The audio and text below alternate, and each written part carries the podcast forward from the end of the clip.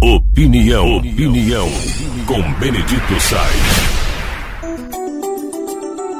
Nós estamos entendendo, aliás, o mundo está entendendo, que o Brasil vai ser o celeiro do mundo. Eles já vem falando isso há muito tempo.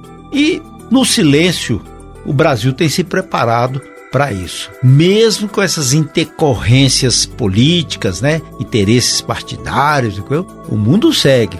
E o Brasil também tem adquirido e conseguido vencer barreiras econômicas e de produtividade. Agora mesmo o jornal The New York Times colocou um título assim: Para onde estão indo os navios da Ucrânia porque foram liberados agora, abriram os portos, mesmo a contragosto dos Estados Unidos, porque os Estados Unidos não vão receber o alimento produzido na Ucrânia. Mas, no acordo feito nessa guerra aí com a Rússia, né? Foram abertos os portos, aí saíram navios, grandes graneleiros para entregar grãos na, na Turquia, dois, né? Para a Turquia, que era interesse da própria Rússia, um graneleiro para a Inglaterra, outro para a Irlanda e mais para a Itália e China. Agora, nenhum desses navios foram para o Iêmen, para a Etiópia, lugar que está passando fome e miséria, como era previsto, porque o próprio presidente da Ucrânia havia falado que os navios vão ser para entregar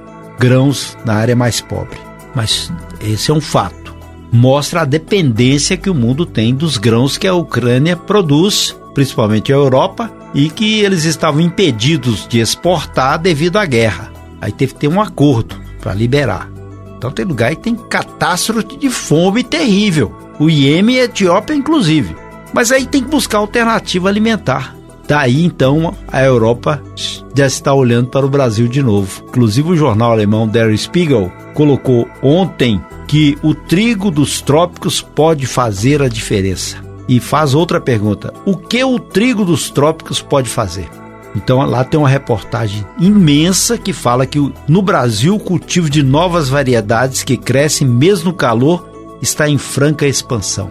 Quem está trabalhando para isso? A Embrapa, que cria também capim, sementes que são mais fortes para enfrentar o semiárido, o árido. E, inclusive o Brasil mostra a reportagem do jornal alemão. O Brasil quer se mostrar uma solução para a crise alimentar mundial. Aí isso aí vai ser entrar na discussão política? Claro que não, porque na verdade o governo está cumprindo a parte dele, deixando de se trabalhar, que tem que trabalhar mesmo. E aí o, o a Embrapa está com esse novo produto de um trigo, de uma semente, que pode ser muito útil, muito útil para a África subsaariana, onde a fome graça, graça aí com dois S, porque ela toma conta. Graça com C cedilha é quando você tem a graça. Nesse caso é graçar, com dois S. Fora a aula de linguística, esse trigo desenvolvido pela Embrapa pode ser também cultivado nessas áreas terríveis de sol cáustico. Então, o Brasil, além de produzir o alimento, seu celeiro, tem condições técnicas para esse avanço. Isso ninguém fala.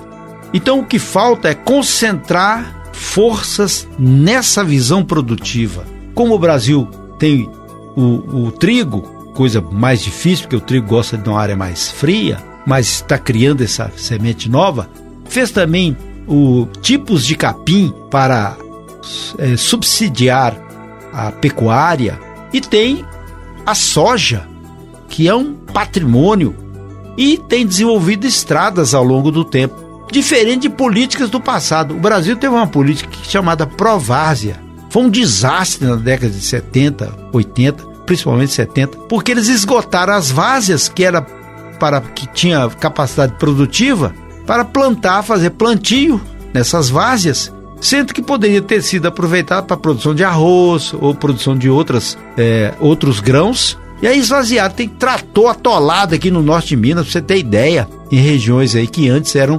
produtivas. Esse aspecto de erro que não pode cometer e agora procurando um acerto. Mas o mais importante dessa nossa fala aqui hoje é que o mundo está de olho no Brasil.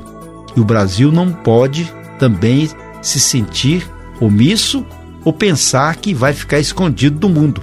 E a gente tem que ser forte agora para mostrar nossa capacidade e aproveitar, de um lado, essa, esse potencial para produzir muito mais. É só prestar atenção e ter gente competente, gente alinhada com o progresso e não preocupada com o próprio umbigo.